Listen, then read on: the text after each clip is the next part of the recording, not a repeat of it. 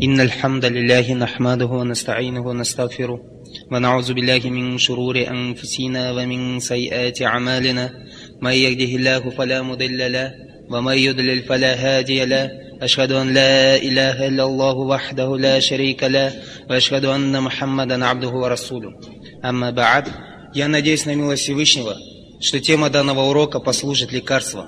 Послужит лекарством от той тяжелой болезни, которая постигла мусульман в наше время – По причине этой болезни в исламской общине произошел тягостный раскол. И мы вынуждены признать тот факт, что никогда еще мусульмане не удалялись так далеко от религии Аллаха и пути посланника Аллаха, саллаллаху алейхи вассалям, как они удалились в наше время. И может быть после этого урока те, в сердцах которых есть хоть капля искренности, повторят слова тех, которые превзошли нас в религии и были первыми, повторят эти великие слова, которые повторяли пророки, праведники, мусульмане, которые были искренними в своей вере. «Сами'на ва ту'ана, вафранака раббана ва иляйкаль масир». Мы слышали и повинуемся. Прощение Твое, Господи наш, и к Тебе возвращение. В сборниках достоверных хадисов имам Бухари и имам Муслима приводится хадис Муаза ибн Джабаля, рады Аллаху Ангу, который рассказывал. Однажды я сидел позади посланника Аллаха, саллаллаху алейхи вассалям, на осле. Посланник спросил меня, «О, Муаз, известна ли тебе обязанность рабов по отношению к Аллаху и то, чем обязал себя Аллах по отношению к рабам своим?» Муаз ответил, «Аллах и его посланник знают лучше». Обязанность рабов по отношению к Аллаху поклоняться Ему и не предавать Ему ничего в сотоварищи. Аллах, Субханаху Ва обязал себя, что того, кто поклонялся и не предавал Ему ничего в сотоварищи, заведет в рай. «Не сообщить ли мне об этом людям, о посланник Аллаха?» — сказал Муаз. «Нет, а то они самоуспокоятся». И Муаз, рады Аллаху Ангу, сообщил об этом перед своей смерти, боясь скрыть знания. Обязанность рабов по отношению к Аллаху поклоняться Ему и не предавать Ему ничего в сотоварищи. Это и будет темой нашего урока сегодня. Если будет угодно Аллаху, мы разберем несколько вопросов по данной теме. Во-первых, мы сегодня будем говорить, что такое поклонение. Во-вторых, кому мы поклоняемся. В-третьих, зачем мы поклоняемся. Четвертое, что мы сегодня разберем, каким образом мы поклоняемся Аллаху Субханаху Ва Тааля. Пятое и последнее, нет чрезмерности и нет упущений. Попросим Аллаха, чтобы Он нас сделал из тех, кто, слыша истину, следует за ней. Первое. Что такое поклонение? Слово «поклонение» в языковом своем значении означает покорность и тому подобное. Однако то, что нам приказано, имеет значение подчинение, покорность и любовь ко Всевышнему Аллаху. Ибн Таймия сформулировал поклонение следующим образом. Имя, объединяющее в себе слова и дела, скрытые и явные, которые любит Аллах и которыми Он доволен, все это является поклонением. Еще раз. Слова и дела, скрытые и явные, которые любит Аллах и которыми Он доволен, называется поклонением. Как намаз, ураза, хадж, подчинение родителям, призыв к одобряемому, запрещение порицаемого, хорошее отношение к соседям – все это поклонение а также любовь к Аллаху и Его посланнику, любовь ради Аллаха и ненависть ради Аллаха, надежда, страх, боязнь – все это поклонение. Получается, что поклонение охватило полностью жизнь верующего. В сборниках имама Муслима приводится хадис, который передает Абу Зар, ради Аллаху Ангу. Однажды посланнику Аллаха, саллаллаху алейхи вассалям, пришли мусульмане-бедняки и сказали, «О посланник Аллаха, поистине богатые произошли на своим савабом, произошли на своей наградой у Аллаха. Они молятся так же, как и мы молимся. Они постятся так же, как и мы постимся. Однако у них превосходство. Однако у них преимущество. Они дают садака, чего мы не можем делать. Посланник Аллаха, саллаллаху алейхи вассалям, сказал, а разве Аллах вам не дал возможность давать садака? Поистине с каждым тазбихом садака, сказал Субханаллах, садака. С каждым тамхидом садака, сказал Альхамдля, садака. С каждым такбиром садака, сказал Аллаху Акбар, садака призыв к одобряемому, запрещение порицаемого садака и даже уединение одного из вас со своей женой садака. Сахабы удивились, субханаллах, если кто-то из нас пойдет удалить свое желание к жене, ему будет за это награда? Посланник Аллаха, саллаллаху алейхи вассалям, ответил, если кто-то из вас удаляет свое желание запретным образом, есть ли ему за это грех? Есть, ответили мусульмане. Таким образом, если кто-нибудь из вас будет удалять свое желание разрешенным образом, ему будет за это награда. Отсюда следует, что жизнь верующего полностью поклонение даже в уединении со своей женой. Это и является истинной верой. А смысл этой веры в том, чтобы жизнь полностью принадлежала Аллаху, Господу миров. А подтверждением на это служат слова Всевышнего Аллаха «Куль инна саляти ва нусуки ва махьяя ва мамати лилляхи роббил алямин, ля шарика ля, ва бизалика умирту ва ана аувалюль муслимин». Скажи, поистине молитва моя, благочестие мое, жизнь моя, смерть моя принадлежат Аллаху Господу миров. Нет у него сотоварищей. Это мне приказано, я первый из мусульман. Я первый из тех, кто покорился. Смысл веры, когда сказал Аллах, я приказал, я запретил, то сказал человек, слушайся и повинуйся. Еще раз. Смысл веры, когда сказал Аллах, я приказал, я запретил, сказал человек, слушаясь и повинуюсь, когда человек подчиняется приказам Всевышнего и сторонится его запретов, и останавливается у той границы, которую установил для него Аллах, и тогда только человек достигнет цели, а цель верующего – милость, любовь и довольство Господа его.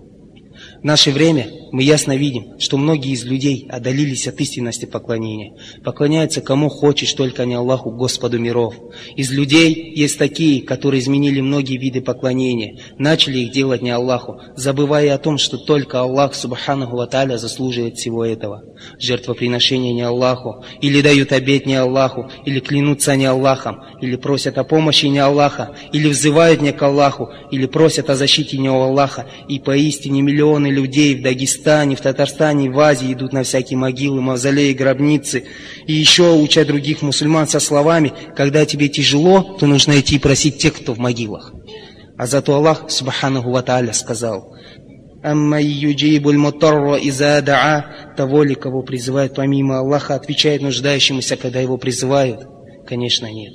Никто не может ответить на призыв нуждающегося, кроме Аллаха, ни пророк и ни святой. Он Аллах, вечно живой, который не умрет. И все только в Его руках, только Он может навредить или дать нам пользу.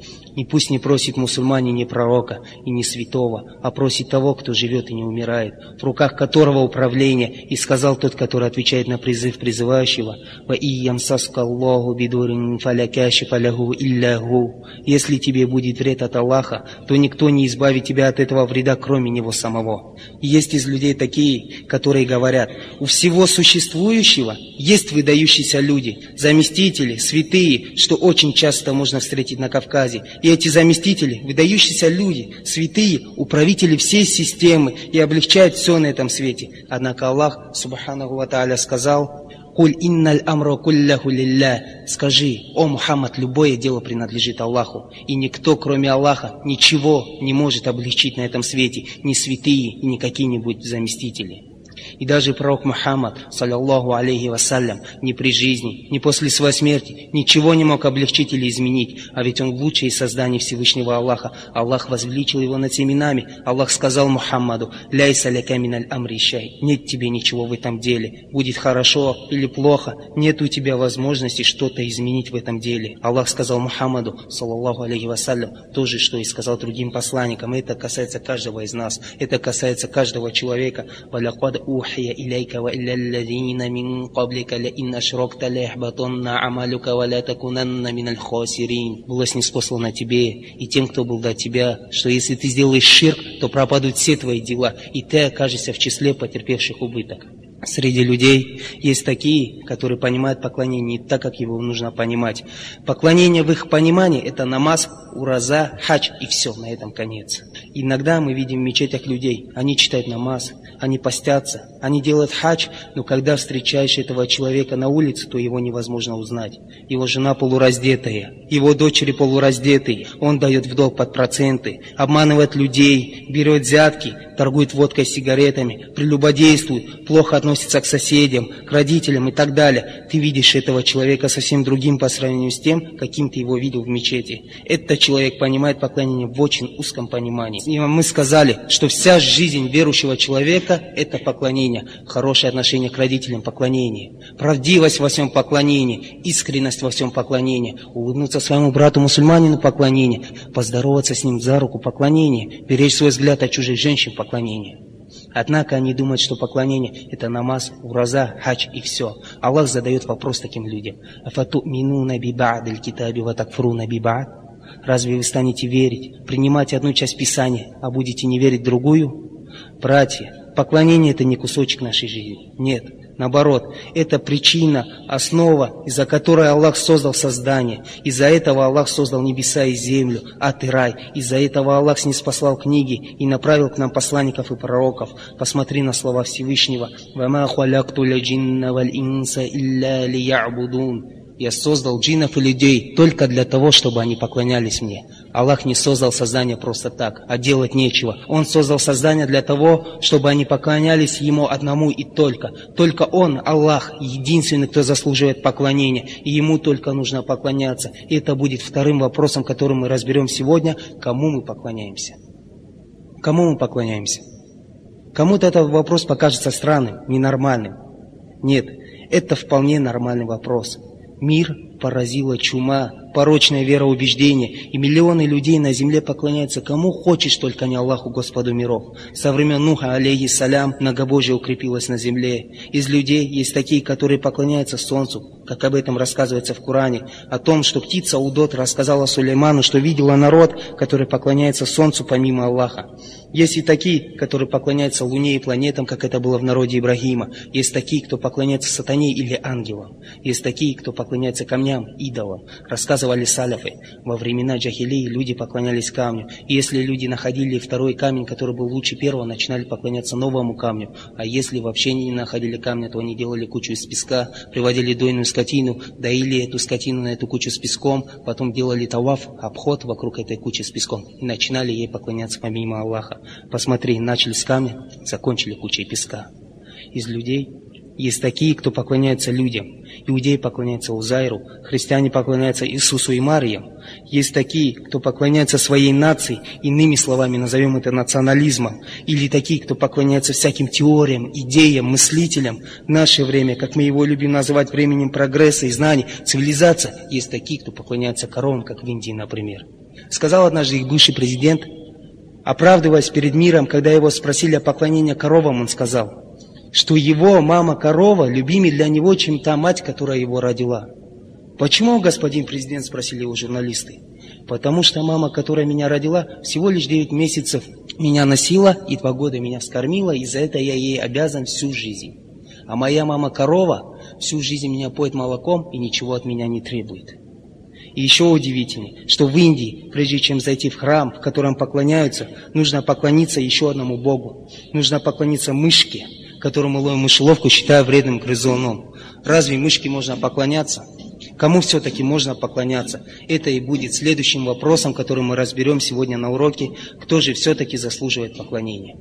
Бесспорно, это один Господь, без каких-либо сотоварищей. Это и было причиной ислама. Это и было причиной прихода ислама, который начал борьбу с любыми проявлениями многобожия, будь то большим многобожием или малым, будь то большим ширком или малым. И Аллах дает нам понять в Коране, что ширк – это самое большое зло и несправедливость, которая не прощается без покаяния. Аллах Субханаху Ва Тааля сказал в своей книге «Инна Аллаха ля яхиру юшрака бихи ва ягфиру ма дуна залика яша». Поистине Аллах не прощает ширк, а прощает любой грех, кому пожелает. Джабир ибн Абдилля, рада Аллаху Ангу, сказал, что посланник Аллаха, саллиллаху алейхи вассалям, сказал, кто умер не делая ширк, тот зайдет в рай, а кто умер совершая ширк, зайдет в ад. Этот хадис приводится у муслима. Посмотри на дядю пророка Абу Талиба. Пророк, саллаллаху алейхи вассалям, любил его от всего сердца. Однако, когда Абу Талиб умер на ширке, посланник Аллаха ничем не смог ему помочь. Этот хадис приводится у Бухари и Муслима.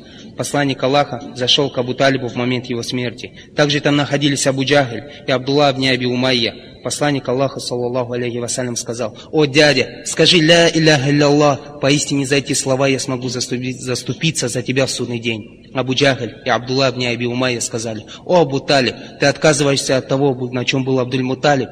«Нет, я на том, на чем Абдуль-Муталиб, и умер на ширке своего отца Абдуль-Муталиба. Посланник Аллаха, саллаллаху алейхи вассалям, вышел в печали из дома своего дяди со словами, «О, дядя, я буду просить Аллаха, чтобы он простил тебя». И в этот момент Аллах, субханаху ва тааля, снеспосылает аят, «Ма кана линнабии валлазина аману ан ястагфиру лилмушрикина валяу кану ули курба мин ба'ди ма табайяна лахум аннахум асхабуль джахим» не следует пророку и тем, которые уверовали, просить прощения для многобожников, даже если они родственники. после того, как объяснили им, что они обитатели огня. Настолько опасен ширк, что Аллах, если захочет просить любой грех, кроме ширка, Аллах сказал в Коране – ولقد أوحي إليك وإلى الذين من قبلك لئن أشركت ليحبطن عملك ولا تكونن من الخاسرين было снеспослано тебе и тем, кто был до тебя, если ты сделаешь ширк, то прогорят все твои дела, и ты окажешься из числа потерпевших убыток. В обоих сахихах у Бухари и Муслима приводится хадис от Ибн Масуда, ради Аллаху Ангу, который рассказывал.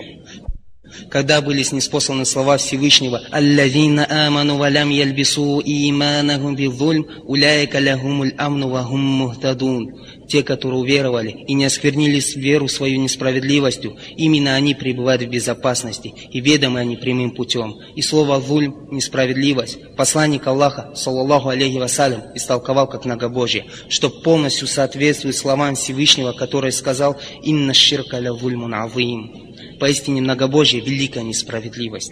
И прежде чем сказать, кому мы поклоняемся, пусть каждый спросит свою душу, поклоняюсь ли я одному лишь Аллаху или еще кому-нибудь? Держу ли я уразу только ради Аллаха? Или если я приношу жертву какое-нибудь животное, делаю ли я это ради Аллаха или ради какого-нибудь святого? Или когда я делаю таваф, обход вокруг чего-нибудь. Делаю ли я это ради Аллаха, или делаю это только вокруг Каабы, или я везде делаю таваф, вокруг любой могилы или мавзолея, или, может быть, я дуа делаю кому-то, кроме Аллаха, всяким духом и святым, и пусть каждый будет правдив в своем ответе, и не забывает о том, что Аллах знает, что в наших сердцах. И даже если кто-нибудь из нас после этого урока возвысится, или проявит свое высокомерие и продолжит поклоняться кому-то помимо Аллаха, или вообще не будет поклоняться, то знай, что Аллах и так богат без твоего поклонения. И так достаточно тех, кто поклоняется одному лишь Аллаху. Ведь любое растение, животное, моря, небеса, земля, все поклоняется Аллаху, все ему делает тазбих, и ты никогда этого не заметишь и не поймешь. Аллах Субханаху Ва сказал в своей книге, تسبح له السماوات السبع والأرض ومن فيهن وإن من شيء إلا يسبح بحمده ولكن لا تفقهون تسبيحهم Прославляет Его семь небес и земля и те, кто на ней. Нет ничего, чтобы не прославляло Его хвалой, но вы не понимаете прославления их. Возникает вопрос, если Аллах не нуждается в нашем поклонении, если Аллах тот, который сказал, как передается в хадисе Кудси, который передал Абу Зар, Аллаху Ангу, что Всевышний Аллах сказал, «О рабы мои, вы не можете принести мне вреда и не сможете никогда. О рабы мои, если первый из вас и последний из вас, люди и джинны, были бы самые богобоязненные, то это ничего не прибавляет мне в моей власти. Если бы первый из вас и последний из вас, люди и джинны, были бы самыми погаными, то это не убавило бы ничего в моей власти. И вопрос, если Он, Аллах, не нуждается в нашем поклонении, то зачем Он приказал нам поклоняться Ему? Это и будет третий вопрос, который разберем мы сегодня на уроке. Зачем мы поклоняемся Аллаху? Ответ – Потому что поклонение – это наша обязанность по отношению к Аллаху. Это Его право на нас приказать нам поклоняться Ему. И не является осуждаемой вещью то, что у Создателя есть право на создание. Осуждаемой вещью является то, что создание не выполняет свою обязанность. А мы сказали в начале урока, обязано создание по отношению к Аллаху поклоняться Ему, не предавать Ему ничего в сотоварищи, как пришло в достоверном хадисе когда кому-нибудь из нас хорошо относится человек, любой человек, нас это затрагивает. Мы начинаем любить, уважать этого человека. И это всего лишь человек. А что сказать об Аллахе, который превыше всех этих примеров? А человек гордый, пусть он посмотрит на все существующее, и, может быть, он поймет величие Господа, полюбит его и начнет поклоняться. И тот, кто узнал своего Господа и начал ему поклоняться и творить благое, то по весу его любви будут его дела. Братья, пусть каждый из нас посмотрит на все существующее, чтобы узнать Господа своего. Пусть каждый из нас посмотрит на небеса и землю, на моря и реки. И когда мы посмотрим на это, познавая нашего Господа, то мы понимаем, зачем мы должны Ему поклоняться. А отрицать это будет только высокомерный, который вообще не верит в Аллаха Господа миров. Говорит Всевышний Аллах, чтобы мы обернули свои взоры, чтобы мы поверили в Аллаха и начали Ему поклоняться, чтобы мы посмотрели вокруг себя. «Афаля янзуруна иляль ибили кейфа хуликот, ва иля самаи кейфа руфиат, ва иляль джибали кейфа нусибат, ва иляль аруды кейфа сутихат». Разве они не посмотрят на верблюдов, как они созданы? И на небо, как оно возвышено, и на горы, как они водружены? и на землю, как она распростерта. Но, к сожалению, среди людей все равно найдутся такие, которые отрицают величие Господа и не хотят признавать Его. Однажды имам Шафи, рахимахуллах, повстречал по дороге в мечеть безбожника, который спросил, «О, Шафи, какое у тебя доказательство на существование Аллаха?» Удивился имам, «Разве ты, твое существование, все это не доказательство? Что это за слепота, которая делает слепыми глаза, а делает слепыми сердца?»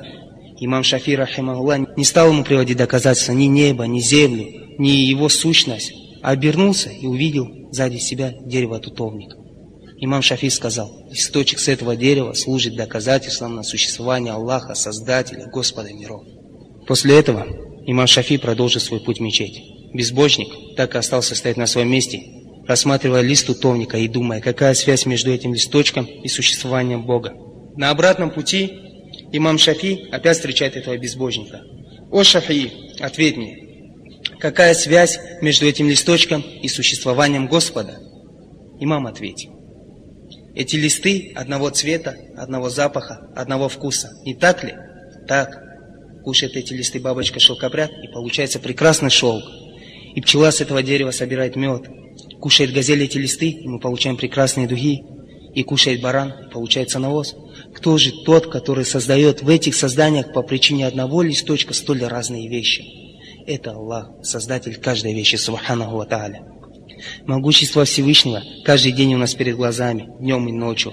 Однако многие люди этого не замечают, иногда даже смеются над этим, не хотят признавать величие Господа своего. Они видят вещь и не размышляют. Из них один ливанский миллионер, который надсмехался над всем этим и надсмехался даже над смертью. Он мнил себя большим человеком, не признавая того, что Аллах его наделил всем богатством. У него был огромный дворец в Ливане. Однажды он даже заказал дорогой мрамор из Италии и построил себе мавзолей из мрамора у себя во дворце. И сказал своим порочным приятелям и ненормальным друзьям, «Когда я умру, похороните меня в этой гробнице». И даже в одну из новогодних ночей собрал он друзей вокруг этой гробницы, чтобы распивать вино, и сказал, «Даже после смерти я буду выходить к вам и распивать с вами, с вами вино» и какова же воля Аллаха. Возвращался этот человек из-за границы в Ливан, и его самолет упал в Средиземное море у побережья его страны. И все стали искать этот самолет. Нашли самолет и тела всех членов экипажа, и всех остальных, кто находился в этом самолете. Однако его тело не нашли. Почему? А для того, чтобы его могила пустовала. Для того, чтобы он возгордился и считал, что он будет похоронен там, где он захочет. Не учитывал воли Всевышнего Аллаха возгордился пред Аллахом, и Аллах его все равно сокрушил. Однако, когда некоторым говоришь, они прислушиваются. И Аллах открывает их сердца, что даже неверный принимает ислам, как это было в 92 году на Коморских островах. Эти острова известны множеством вулканов. Примерно каждые 12 лет там происходит извержение. За 6 месяцев до извержения вулкана прибыла на эти острова группа ученых из Франции для того, чтобы изучить Землю и наблюдать извержение. За три дня до извержения эти ученые услышали голоса неподалеку от своей научной станции. «Что это?» – спросили они. Это мусульмане в мечети, которые просят Всевышнего Аллаха, чтобы не было извержения. Ведь вулканы приносят много проблем людям, которые живут в местах их расположения. Пепел, огонь, даже дышать невозможно, сказал один француз. Разве может кто-нибудь остановить движение земной коры и тем самым избежать извержения вулкана? Руководитель этой научной группы встретился с мусульманами. Он спросил, что вы говорите? Мы обращаемся с просьбой к нашему Господу, к Аллаху, чтобы извержения не было. Француз сказал, люди, где ваши мозги? Вулкан вот-вот начнет свое извержение, и научные наблюдения это подтверждают, сказали мусульмане. Да, мы согласны. Мы не говорим, что ваши знания ложь, однако мы верим, что Создатель этой земли Аллах, и если Он захочет остановить какой-нибудь процесс в своих созданиях, то Он это сделает. Хорошо, сказали французы. Все признаки говорят о том, что извержение начнется через три дня. Если извержения не будет, то мы уверуем Господа вашего. Мусульмане собрались в мечети и стали просить, «О Господь наш, не делай нас слабыми в глазах этих неверных, укрепи нас». Прошло три дня. До извержения осталось 30 минут. Люди вышли из своих домов, ученые установили свою аппаратуру. Осталось 20 минут, 10 минут, 5 минут. Пришло время. Люди молчат, а вулкан не извергается. Прошел час, день, три дня, а вулкан не извергается. И засвидетельствовали ученые, что нет Бога, кроме Аллаха, и что Мухаммад его раб и посланник, саллаллаху алейхи вассалям. Иногда мы сидим и смотрим на солнце. Мало кто из нас задумывается о том, что свет от этой звезды, как говорят ученые, доходит до нас за 8 минут. Скорость света 300 тысяч километров в секунду. Минуту 18 миллионов километров. За 8 минут около 144 миллионов километров. И при этом Солнце самая близкая звезда к Земле. Есть звезды, которые находятся от нас намного дальше, чем Солнце. Есть звезды, свет которых доходит до нас за 4 года и 6 месяцев. Это при скорости 18 миллионов километров в минуту. Есть звезды, свет которых доходит до нас тысячи лет. Есть звезды, свет которых доходит до нас миллионы лет есть звезды, свет которых еще не дошел до нас, а уже прошло 6 миллионов лет. Интересно, где находится эта звезда? Хочешь узнать где? Тогда читай слова Всевышнего Аллаха. «Фаля уксиму бимавакин нуджум, ва иннаху лякасаму лау та'аляму на'зим». Клянусь местом расположения звезд, а это клятва, если бы вы знали великое. Это клятва, если бы вы обладали знанием о расположении этих звезд, вы бы поняли, что это великая клятва. И как говорят ученые, слова Аллаха, ляу та'алямун, если бы вы знали, являются водным предложением, которые говорят о том, что величие этой клятвы могут понять только те, кто действительно обладает знанием о расположении этих звезд. И все это только первое небо, которое создал Аллах. Давайте посмотрим на маленькое насекомое, это муравей, который ничего из себя не представляет. Однажды группа западных ученых несколько месяцев наблюдала за жизнью муравьев в их муравейнике. У них не было цели постичь величие Всевышнего Аллаха. Для них это всего лишь научная работа. И эта работа закончилась такими словами. Поистине, муравьи в своих муравейниках живут как целая нация. У них свой закон, по которому они правят. У них свой язык, на котором они говорят. И самое удивительное, Поистине они организовывают конгрессы и съезды для того, чтобы уладить прошлые проблемы и избежать недопонимания в будущем. Субханаллах. Не каждый поверит этому, потому что не каждый читал слова Всевышнего Аллаха. «Вама мин дабатин фил арды валя тоири ятиру биджанахай» илля умамун амсалякум. Нет животного на земле и птицы, летающие на крыльях, которые не были бы общинами, нациями, подобными вам, подобными вам во всем. Удивительно, сказали другие ученые. Муравьи даже разговаривают. Однако они не учли аяты Корана, где нам Всевышний перевел слова муравьев. «Хатта иза атау аля вадин намли калят намля».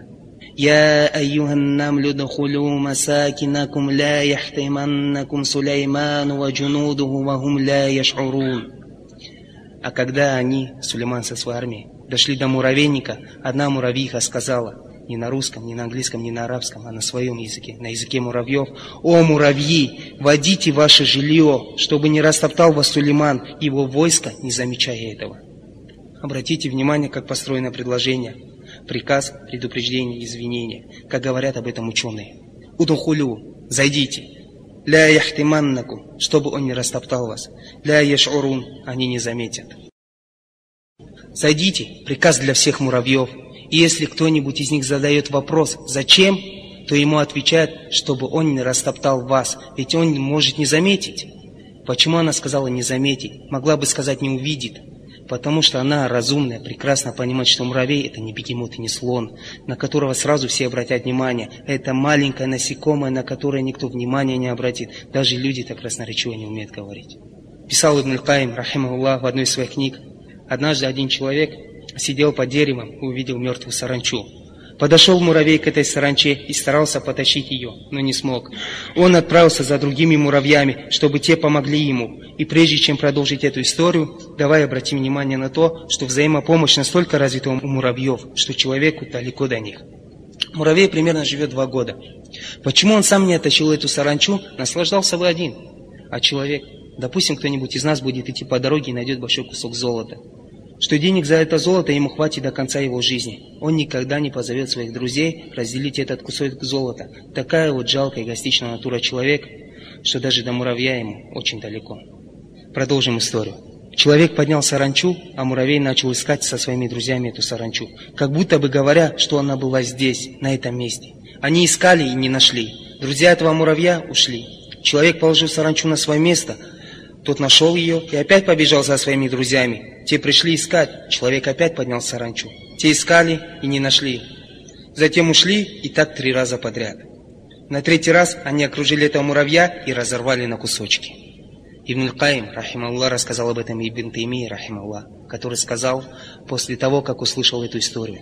Они понимают, что такое ложь, и наказание за вранье у них смерть, ведь муравей как будто бы обманул своих друзей. Давай теперь посмотрим на другое создание Всевышнего, птица Удот. Удивительное создание Аллаха. Однажды остановился Сулейман во время военного похода для того, чтобы проверить ряды своей армии. Рассказывает об этом Всевышний в Коране. Сказал Сулейман, «Мали я ля ароля худа амкяна миналь ибин». Почему я не вижу Удода? Или он отсутствует? Удод – разумное создание Аллаха, и он знал, что Сулейман будет проверять ряды своей армии, и он обязательно должен быть в рядах. «Фамакаса гойру баидин факаль».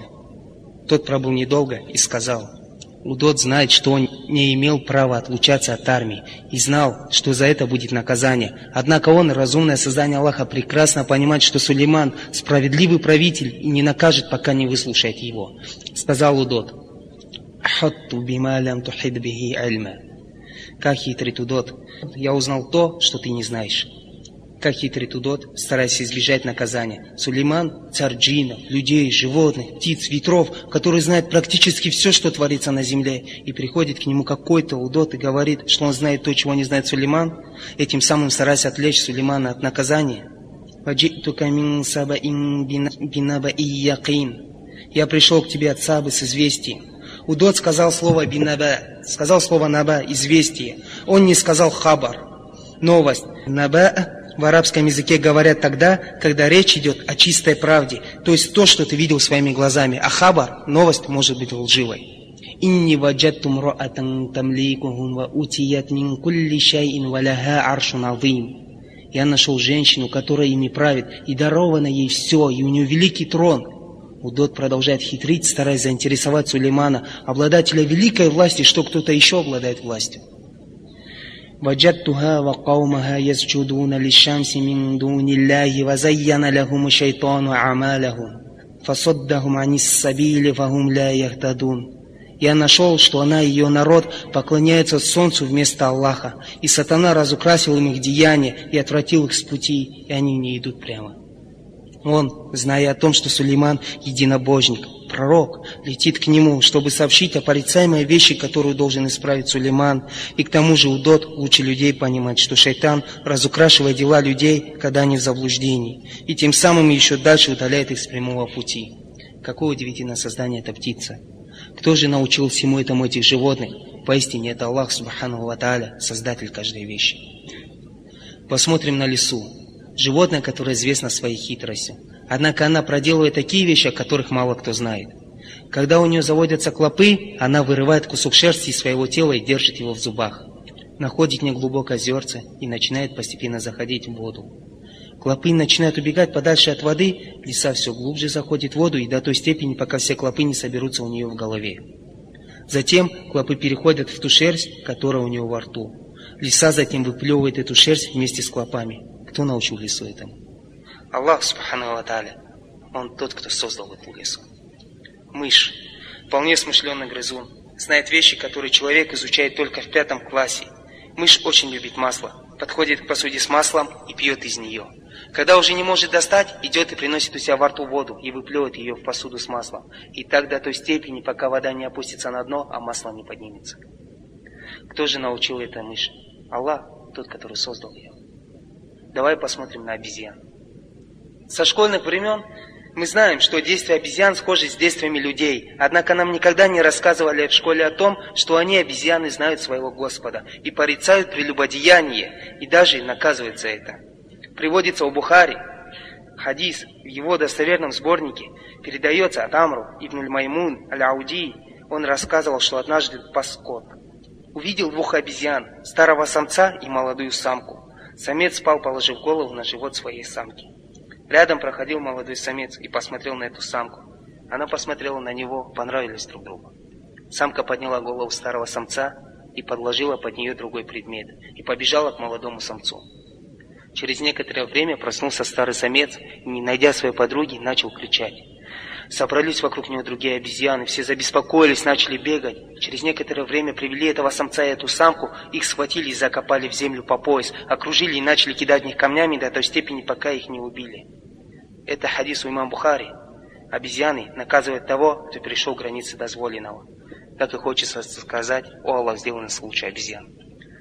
Посмотри, как Аллах создал человека в лучшем творении.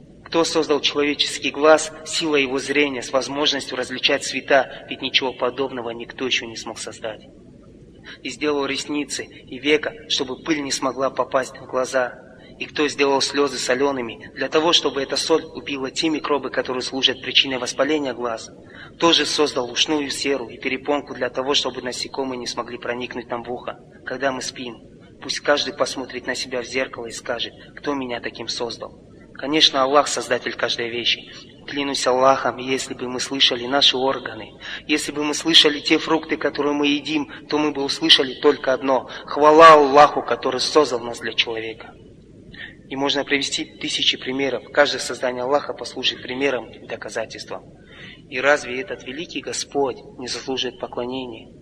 Клянусь Аллахом, все создания трясутся перед Ним готовы разорваться, ищут, куда бы спрятаться от страха и робости перед Всевышним, который создал нас всех, а мы, цари природы, как мы любим себя называть, не хотим признавать Его единственностью во всем. Этот великий Господь, разве Он не заслуживает поклонения? Разве Он не заслуживает того, чтобы мы сторонились Его запретов? Разве Он не заслуживает того, чтобы мы остановились у тех границ, которые Он установил для нас?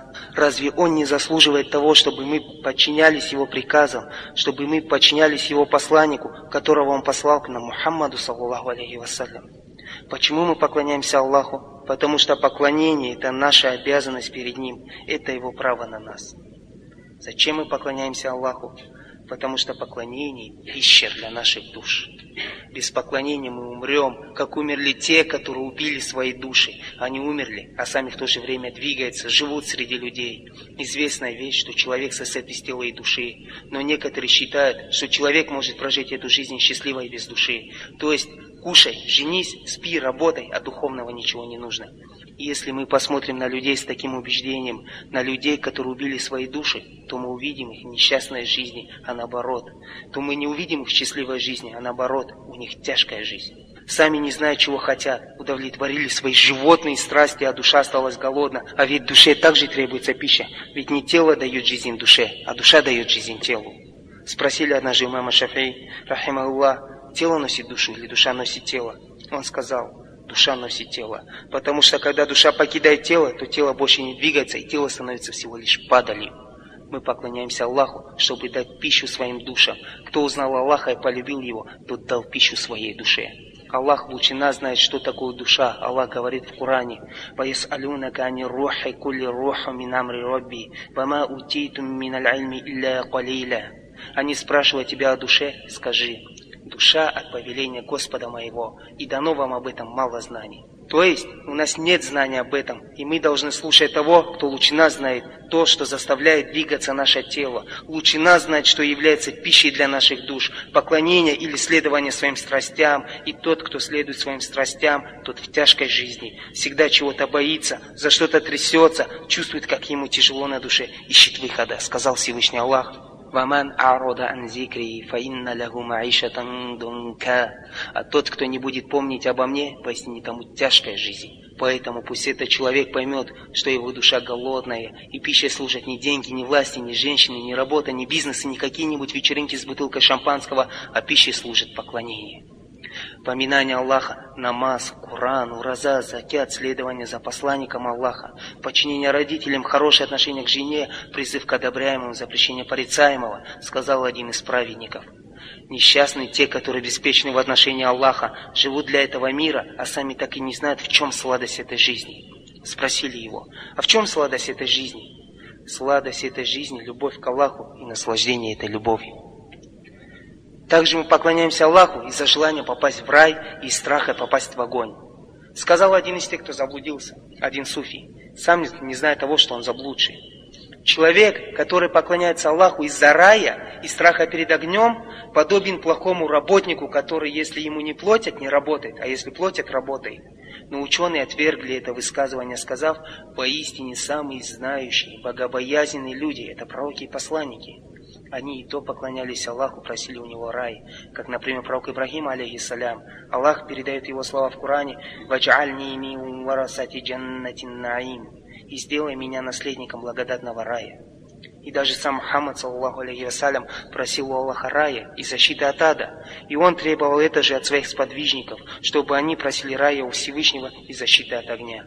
У имама Ахмада приводится хадис. Также этот хадис приводится у Абу Дауда, Термизи, Байхаки, Ибн Хиббана. Шейх Альбани сказал, что этот хадис достоверный. Абу Гурайра, рада Аллаху Ангу, рассказывал. Однажды посланник Аллаха, саллаллаху алейхи вассалям, спросил у одного из своих сподвижников – чего ты просишь у Аллаха во время своей молитвы? Сподвижник ответил, клянусь Аллахом, о посланник Аллаха, я прошу Аллаха рая и защиты от огня, и не думай, что моя просьба к Аллаху будет лучше, чем твоя или просьба Муаза. Посланник Аллаха ответил ему, именно этого мы с Муазом у Аллаха и просим. Или как пришло в другом риваяте, разве мы у Аллаха, кроме рая и защиты от ада, просим что-нибудь еще? Ибн Каим сказал, несложно понять, что говорят одни и что говорят другие – Однако это нуждается в объяснении. Ошибка только в одном. Рай или джанна называется джаннатом не из-за того, что там деревья, реки, бассейны, вина и так далее, а джанна называется джаннатом из-за того, что самое лучшее наслаждение там – это взгляд на лика Всевышнего. А суфии говорят, «О Господь, если мы Тебе поклоняемся из-за рая, то не заводи нас в него». Если мы тебе поклоняемся из-за страха перед огнем, то заведи нас в него. А если мы тебе поклоняемся только из-за того, что ты заслуживаешь этого, то дай нам награду, взгляд на лик твой. Эти заблудшие просят награду, взгляд на лик Всевышнего, а сами говорят, если мы тебе поклоняемся из-за рая, то удали нас от него. А ведь самое лучшее наслаждение в раю – это взгляд на Всевышнего. Четвертый вопрос, который мы разберем сегодня. Каким образом мы поклоняемся Аллаху? Ответ короткий мы должны поклоняться Аллаху так, как это узаконено Кураном и сунной пророка, саллаллаху алейхи вассалям. Ибн Таймия, рахимахуллах, сказал, поклонение имеет две основы. Если поклоняешься, поклоняйся одному лишь Аллаху. Второе условие – делай это только так, как это делал пророк, саллаллаху алейхи вассалям. Это и является смыслом свидетельства «Ашхаду ан ля иляха илля ашхаду анна Мухаммадан абдуху расулю». Я свидетельствую, что нет Бога, кроме Аллаха, и я свидетельствую, что Мухаммад его раб и посланник. Первым свидетельством узнаем, кому поклоняться, а вторым свидетельством узнаем, каким образом это делать. Утверждает, что Мухаммад посланник Аллаха и что он нас этому научил. И как пришло у Бухари и Муслим со слов Айши, рады Аллаху Анга, что посланник Аллаха, саллаллаху алейхи вассалям, сказал, кто сделает дело, на которое не было нашего приказа, то это дело будет отвергнуто. Поэтому каждый мусульманин должен следить за тем, чтобы его айбада, его поклонение соответствовало тому, с чем пришел посланник Аллаха, саллаллаху алейхи вассалям. А то бывает так, что кто-нибудь из мусульман искренне всю жизнь поклоняется Аллаху, однако делал это не так, как делал посланник Аллаха, и в итоге Аллах не принимает его покаяние. Аллах сказал в своей книге, «Лияблювакум айюкум ахсану амаля» чтобы испытать вас, кто из вас лучше делами. Фудайл ибн Аят, рахимахуллах, сказал по поводу этого аята. Лучшие дела – это самые искренние и самые правильные. Самые искренние – только ради Аллаха. Самые правильные – только те, которые соответствуют тому, с чем пришел посланник Аллаха, саллаллаху алейхи вассалям. Которые нужно делать только так, как это делал он, например. Человек поклоняется только одному Аллаху, нет ему сотоварища, искренне желали как Господа своего. Он слышит азан, на последнюю молитву. Его глаза покрылись слезами, его кожа покрылась мурашками от мысли, что сейчас он станет пред своим Господом. Сразу понятно, что это искренний человек. И для того, чтобы улучшить свое поклонение, он вместо четырех ракатов читает восемь ракатов. Это дело сразу отвергается, так как пророк этого не делал. А в наше время люди только и вносят всякие нововведения в религии. Каждый день все новые и новые бедааты, какие-то зикры, маулюды, чтение суры Фатиха, тогда, когда ее не нужно читать. Еще много-много всяких изобретений. Имам Малик, рахима Аллах, сказал, Аллах закончил, совершил эту религию со словами «Аль-Яума акмальту лякум динакум, ватмамту алейкум ни'мати». Сегодня я завершил для вас вашу религию и закончу для вас мою милость. И кто после этого вносит в религию что-нибудь такое, на чем не были ни пророк, ни его сподвижники, то пусть знает, что он внес новшество в религию Аллаха. И то, чего не было в религии во времена пророка, не может быть в религии сегодня. У каждого, кто вносит в религию всякие новшества, большая проблема. Поэтому Суфьян Афаури, учитель имама Бухари, сказал, «Шайтану любезнее, чтобы человек делал бида больше, чем большие грехи». Человек, совершая грех, знает, что это плохо, и когда-нибудь может раскаяться. А муптаде, или другими словами, человек, который поклоняется через нововведение, всегда думает, что он делает хорошо, что он на прямом пути и продолжает носить в религию новшества, тем самым все дальше и дальше уводить себя с прямого пути без каких-либо покаяний. Однако, как нам узнать, на прямом пути или в заблуждении? Поэтому нам нужно спрашивать ученых, и прежде чем спросить как кого-то, узнай, есть ли у него на самом деле знания, понимает ли он Коран или суну пророка так, как ее понимал сам пророк и его сахабы, или он сам погряз в бедатах и понимает религию так, как ему нравится. В наше время появилось много таких, которые любят говорить о религии, а сами невежды, заблуждения, еще других заблуждают. Если спрашиваешь, что спрашивай того, кто действительно имеет знания. Спрашиваем хадисов, факиха в религии, чтобы не заблудиться. У имама Муслима и Бухари приводится хадис от Абдуллы ибн Умара, рады Аллаху Ангума, что посланник Аллаха, саллаху алейхи вассалям, сказал, через смерть ученых Аллах забирает знания. И так будет до той степени, пока на земле не останется ни одного ученого. Изберут люди руководителями себе невежд, будут их спрашивать, а те будут им отвечать без знаний, сами блуждают и других вводят в заблуждение. Пятое, последнее, о чем мы сегодня будем говорить, нет чрезмерности, нет упущений. То есть, как нам облегчить дорогу к поклонению, чтобы это было в рамках шариата, чтобы не было преувеличения и не было упущений или облегчений. А примером этому является следующее.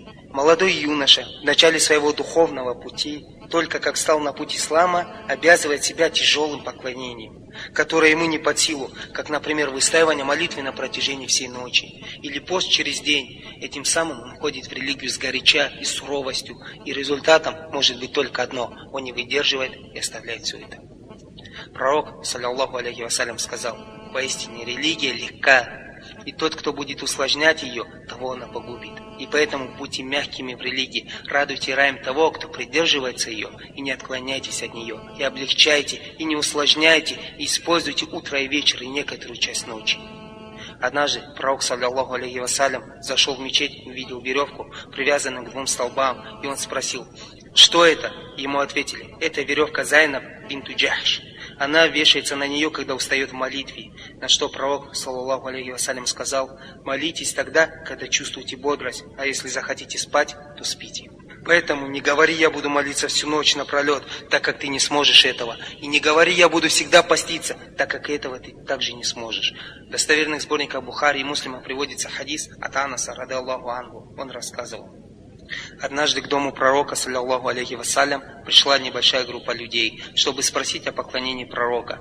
И когда им рассказали об этом, они посчитали этого недостаточным и сказали, куда нам до пророка? Ведь Всевышний заранее просил ему все грехи, поэтому нам надо увеличить свое поклонение. И сказал один из них, что же касается меня, то я буду молиться всю ночь. Другой же сказал, а я буду всегда поститься. А третий сказал, а я не буду жениться.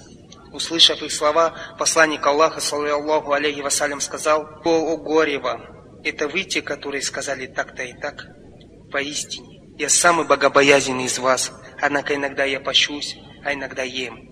Иногда молюсь, а иногда сплю, и я женюсь, а кто не желает моей сунны, тот не из нас».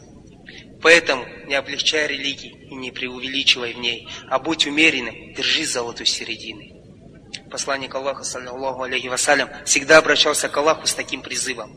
«О Господь мой, исправь мне мою религию, которая служит защитой от огня. Исправь мне этот мир, который служит местом моего проживания. Исправь мне мой тот цвет, который послужит моим возвращением. Сделай жизнь мою увеличением добра во всем, а смерть мою отдыхом от любого зла».